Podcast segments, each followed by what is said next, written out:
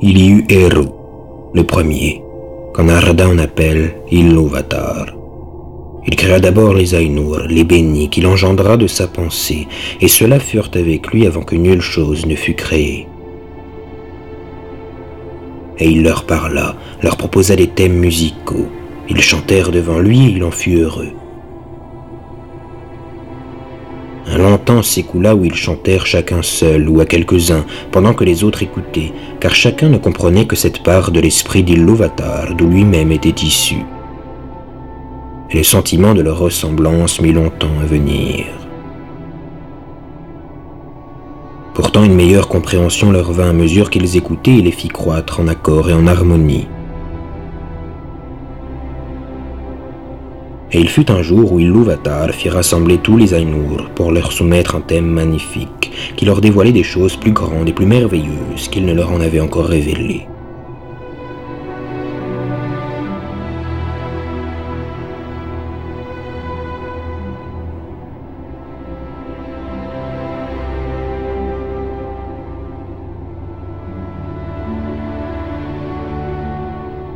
Son début glorieux et sa splendide conclusion éblouirent tant les Ainur qu'ils se prosternèrent devant Ilúvatar sans pouvoir dire un mot. Alors Ilúvatar leur parla. De ce thème que j'ai proclamé devant vous, je souhaite maintenant que tous ensemble, harmonieusement, nous fassions une grande musique.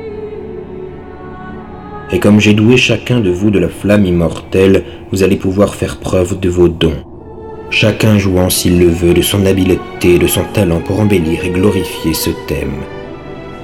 Moi, je resterai à écouter et à me réjouir que, grâce à vous, la beauté se soit muée en musique. Alors les voix des Ainur, telles des harpes, des luttes, des flûtes et des trompettes, des viols et des orgues, telles des chœurs aux voix innombrables, commencèrent à tisser le thème d'Illuvatar dans une harmonie grandiose.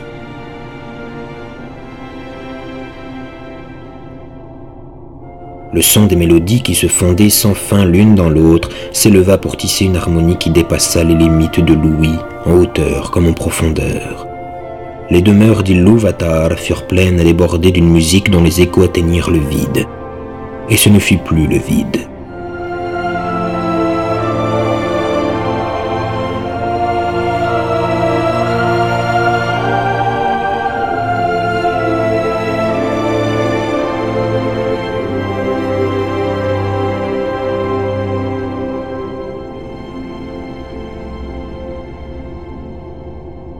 Jamais plus les Ainur ne composèrent une telle musique, bien qu'elle soit dit qu'une musique encore plus grande, celle des chœurs des Ainur et des enfants d'Illuvatar, doivent s'élever devant Eru après la fin des temps. Alors les thèmes d'Illuvatar seront joués dans leur vérité et adviendront à l'être au même moment, car tous alors comprendront pleinement la partie qu'il leur a destinée. Chacun atteindra la compréhension des autres, et Illuvatar, satisfait, accordera le feu secret à leurs esprits.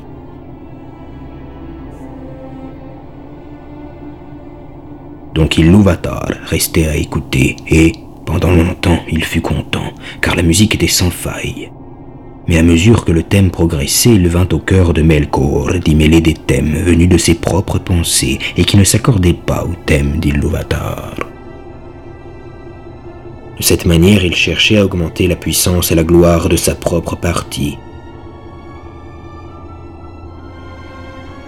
Melkor était le plus doué des Ainur, en savoir comme en puissance, et il partageait les talents de tous les autres. Souvent seul, il s'était aventuré dans les espaces du vide pour chercher la flamme éternelle, car il avait en lui un furieux désir d'amener à l'être des œuvres de sa propre volonté, et il lui semblait qu'Ilúvatar n'avait aucune pensée pour le vide, alors que lui-même ne pouvait souffrir qu'il restât vide. mais il ne trouva pas le feu, partage d'Illuvatar. Et la solitude lui fit concevoir des pensées à part, différentes de celles de ses frères. Il les fit venir dans sa musique, et une discordance aussitôt s'éleva tout autour.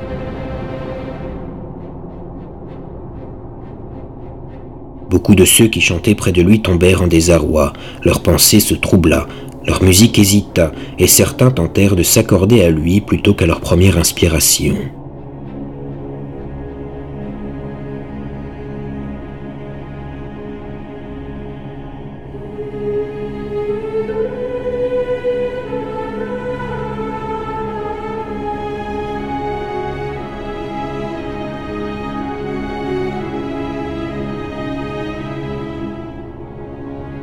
Alors la discordance gagna du terrain et les mélodies se perdirent dans une mer de sons turbulents. Ilúvatar continua pourtant d'écouter jusqu'à ce que son trône parut au milieu d'une tempête, comme si des océans de noirceur se faisaient la guerre les uns les autres, avec une rage inextinguible. Alors Ilúvatar se leva. Les Ainur sentirent qu'il leur souriait. Il leva sa main gauche et un nouveau thème naquit au milieu de la tempête, semblable à celui du début et pourtant différent, qui gagnait en puissance et en beauté nouvelle. Mais la discordance de Melkor s'enfla jusqu'au tumulte pour s'affronter au nouveau thème. La bataille sonore gagnait en violence, si bien qu'un grand nombre des Ainur, découragés, s'arrêtèrent de chanter et que Melkor eut le dessus.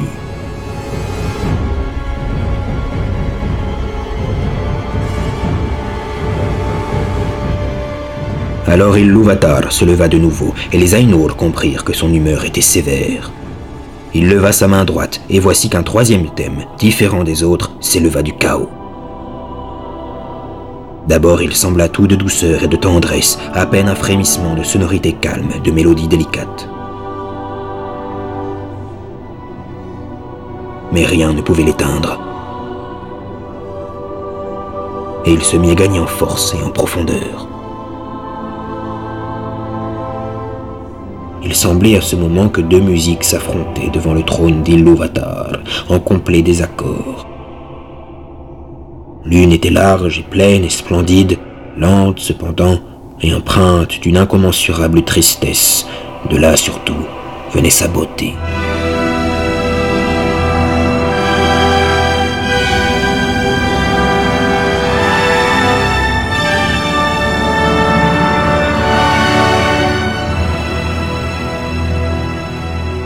L'autre avait maintenant atteint son unité propre.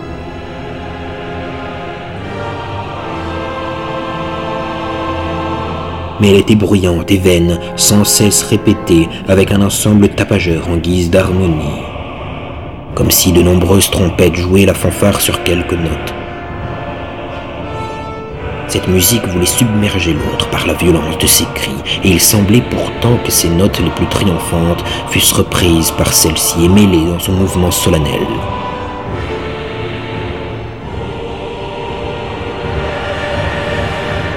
Au milieu de cet affrontement, alors que les espaces d'Ilúvatar vibraient et que le vacarme envahissait des silences encore jamais troublés, Ilúvatar se leva pour la troisième fois, et son visage faisait peur à voir. Il leva les deux mains, d'un seul accord, plus profond que l'abîme, plus haut que le firmament, aussi perçant que la lumière de son œil, la musique s'arrêta. Alors Ilúvatar parla et il dit Puissants sont les Ainur, et Melkor est le plus puissant d'entre eux, mais qu'ils sachent, ainsi que tous les Ainur, que je suis Ilúvatar. Ces thèmes que j'ai chantés, je vous les montrerai pour que vous puissiez voir ce que vous avez fait. Et toi, Melkor, tu verras qu'on ne peut jouer un thème qui ne prend pas sa source ultime en moi, et que nul ne peut changer la musique malgré moi. Celui qui le tente n'est que mon instrument, il crée des merveilles qu'il n'aurait pas imaginées lui-même. Les Ainur furent pris de peur, sans comprendre encore les mots qui leur étaient adressés, et Melkor fut rempli de honte en même temps que d'une colère secrète. Puis l'Uvatar se leva dans toute sa splendeur et s'avança hors des régions harmonieuses qu'il avait créées pour les Ainur, et ceux-ci le suivirent. Quand ils arrivèrent dans le vide, l'Uvatar leur dit Voyez votre musique. Et il leur communiqua une vision, leur donnant la vue, alors qu'ils n'avaient encore que l'ouïe.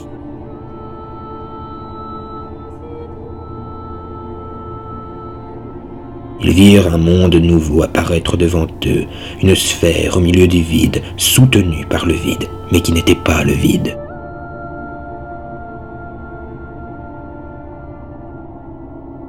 À mesure qu'ils regardaient et qu'ils s'émerveillaient, ce monde dévoilait son histoire, et il leur semblait le voir vivre et se développer.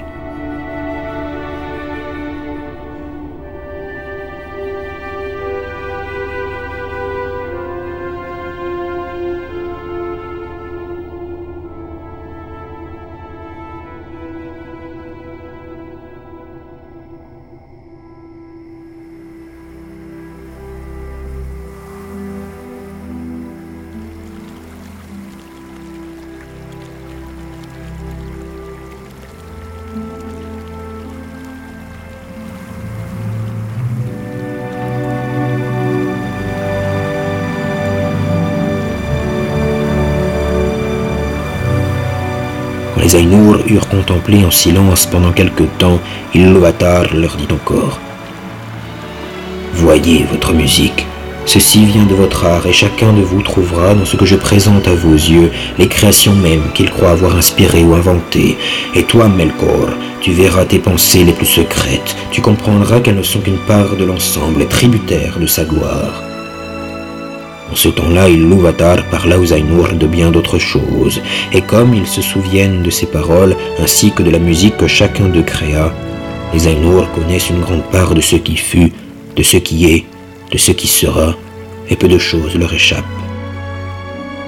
Pourtant il en est qu'ils ne peuvent voir, pas même rassembler en conseil, car Ilúvatar n'a révélé à personne ce qu'il garde en réserve, et chaque époque voit apparaître de nouveautés qui ne sont dans aucune prédiction, car elles ne sont pas issues du passé.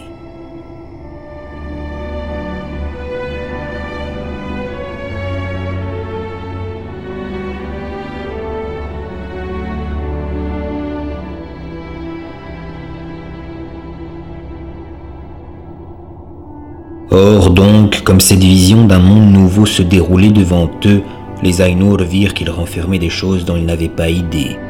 Ils assistèrent avec stupéfaction à l'arrivée des enfants d'Ilúvatar dans la demeure qui leur était aménagée et comprirent que même, tandis qu'ils élaboraient leur musique, avaient participé à la création de cette demeure sans y voir d'autre dessein que sa propre beauté.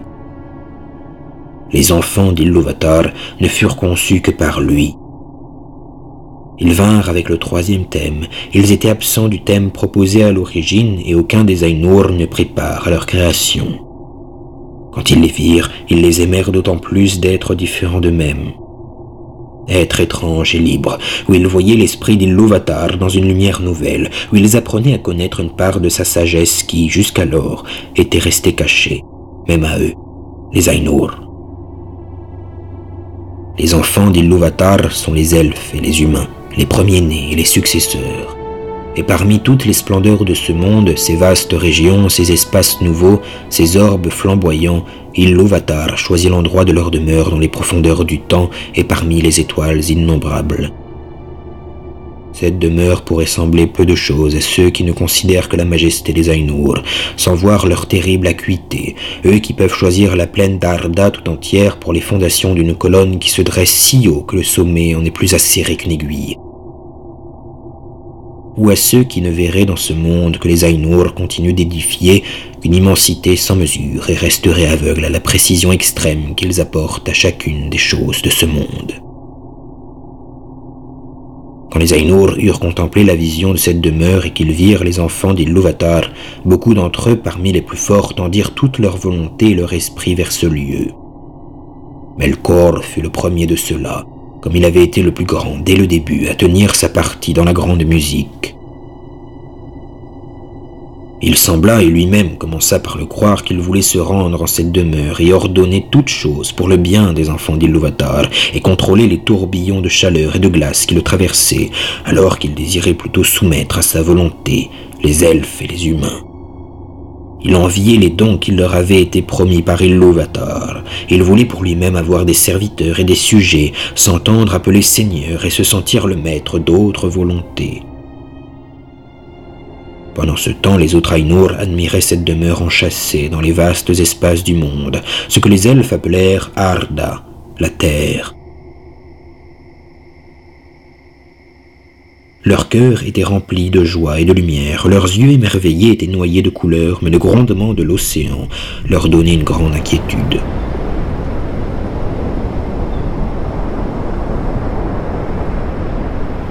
Ils observaient l'air et le vent et toutes les substances dont Arda était faite, le fer et la pierre et l'or et l'argent et beaucoup d'autres matières. Mais de toutes ces lots qu'ils admiraient le plus, Ainsi les Eldar disent que l'eau recèle encore l'écho de la musique des Ainur, plus que toute autre substance de la terre. Et nombreux sont les enfants d'Ilúvatar qui ne se lassent pas d'écouter les voix de la mer, sans pourtant savoir ce qu'ils cherchent à entendre. C'est donc vers l'élément liquide que celui des Ainur que les elfes appellent Ulmo tourna ses pensées. Lui qu'Ilúvatar avait plus que tout autre pénétré de sa musique. À l'air et au vent surtout s'attacha Manwë, le plus noble des Ainur. Aolé médita sur la substance de la terre, lui qui l'Uvatar n'avait guère moins doté que Melkor en talent et en savoir, mais Aolé trouve sa joie et sa fierté dans l'acte de création et dans le résultat de cette création, non dans sa possession ni dans sa maîtrise. C'est ainsi qu'il donne et ne garde pas par devers lui, qu'il est libre de tout souci et passe sans cesse à une œuvre nouvelle. Ilúvatar s'adressa à Ulmo et lui dit Ne vois-tu pas comment, dans ce petit royaume au plus profond du temps, Melkor a entrepris la guerre contre ton domaine? Il a imaginé un froid extrême et cruel, sans avoir pu encore détruire la beauté de tes sources, la limpidité de tes lacs. Prends garde à la neige, au travail rusé du givre. Melkor prévu chaleur et fournaises ardentes, sans pourtant éteindre ton désir, ni taire tout à fait la musique de la mer. Vois plutôt la haute splendeur des nuages et des nuées toujours changeantes. Écoute la pluie tomber sur la terre. Ces nuages te rapprochent de Manwë, ton ami, celui que tu aimes.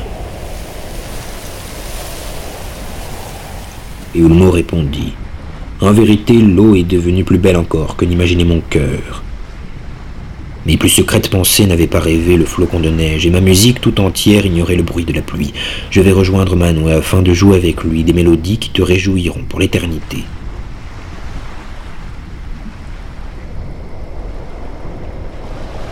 Et, depuis toujours, Manwë et Ulmo sont des alliés. En toutes choses, ils ont fidèlement servi les buts d'Ilúvatar.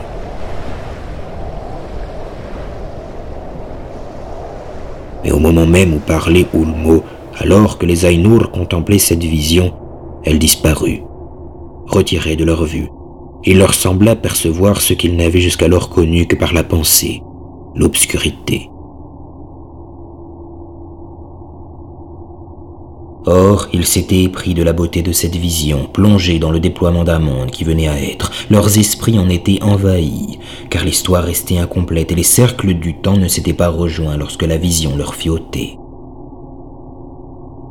Certains disent que la vision s'arrêta avant l'accomplissement de la domination des humains et l'effacement des premiers-nés, et c'est pourquoi, bien que la musique enveloppe toute chose, les Valar n'ont pas vu de leurs yeux les derniers temps ni la fin du monde.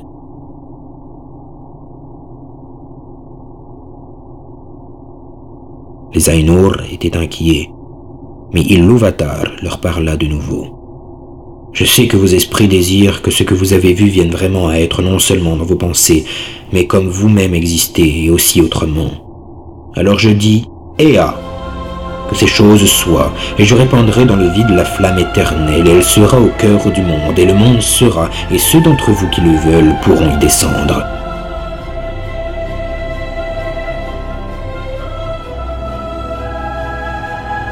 Et soudain les Ainur virent une lueur lointaine, comme un nuage au cœur de flamme, et ils surent que ce n'était pas seulement une vision, mais qu'Ilúvatar avait créé du nouveau, Ea, le monde qui est. Il advint donc que, parmi les Ainur, certains demeurent encore avec Ilúvatar au-delà des confins du monde, alors que d'autres, et parmi eux beaucoup des plus grands et des plus admirables, prirent ce que leur avait accordé Ilúvatar et descendirent sur le monde.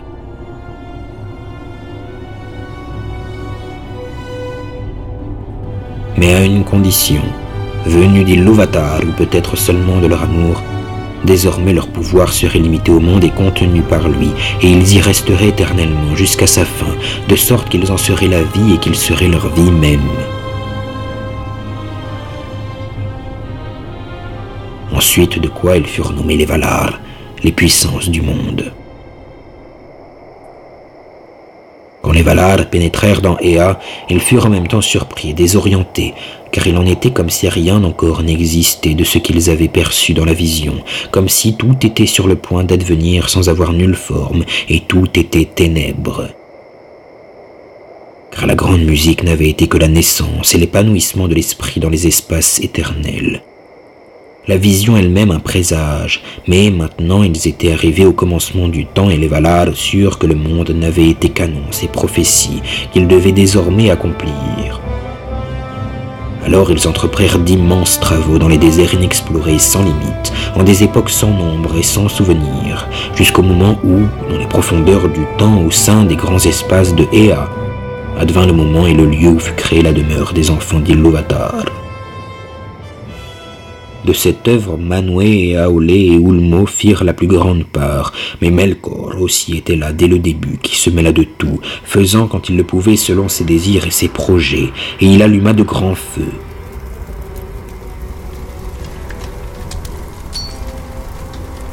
Melkor convoitait la terre, encore jeune et pleine d'ardeur, et il dit aux autres Valar Ceci sera mon propre royaume, et je le nommerai d'après moi-même.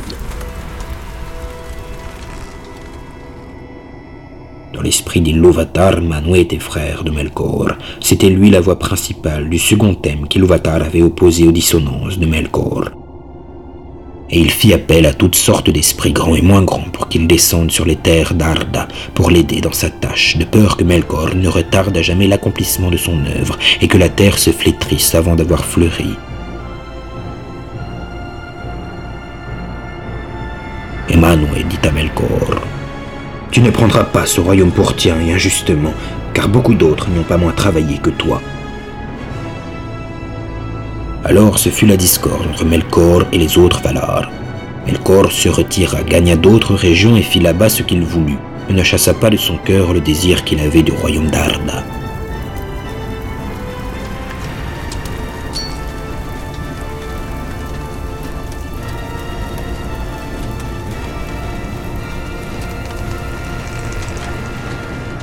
Les Valar se mirent à prendre forme et couleur, et comme c'était l'amour des enfants d'Ilúvatar qui les avait fait venir dans ce monde, et l'espoir qu'ils avaient d'eux, ils prirent la forme qu'ils avaient entrevue dans la vision d'Ilúvatar, hormis la splendeur et la majesté.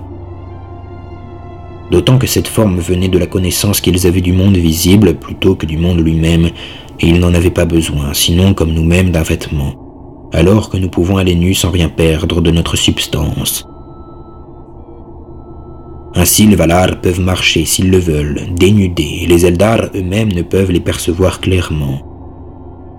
Quand ils préfèrent se vêtir, les Valar prennent qui une forme mâle, qui une forme femelle, car les différences de tempérament qu'ils avaient depuis toujours et qui s'incarnaient dans ce choix ne venaient pas de leur volonté.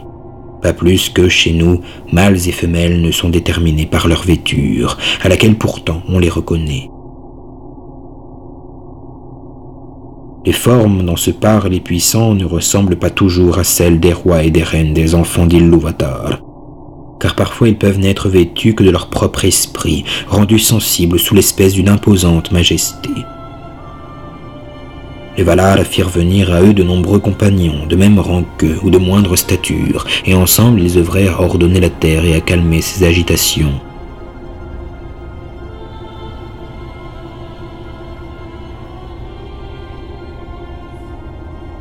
Melkor vit ce qui avait été fait.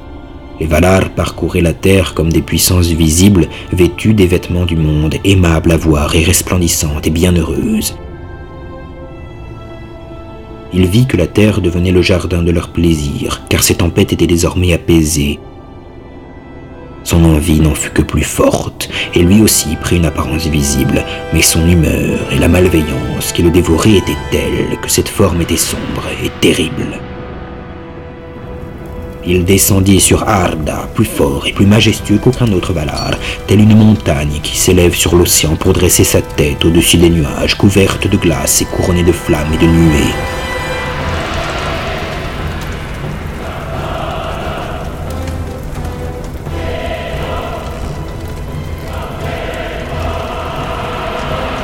Et dans les yeux de Melkor, il y avait comme une flamme dont la chaleur foudroie, dont le froid est mortel.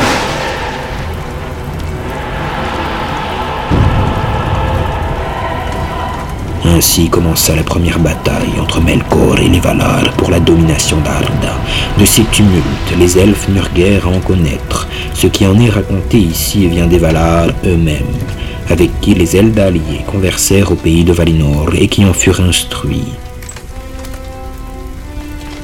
Mais les Valar ne dirent jamais que peu de choses sur les guerres d'avant la venue des elfes.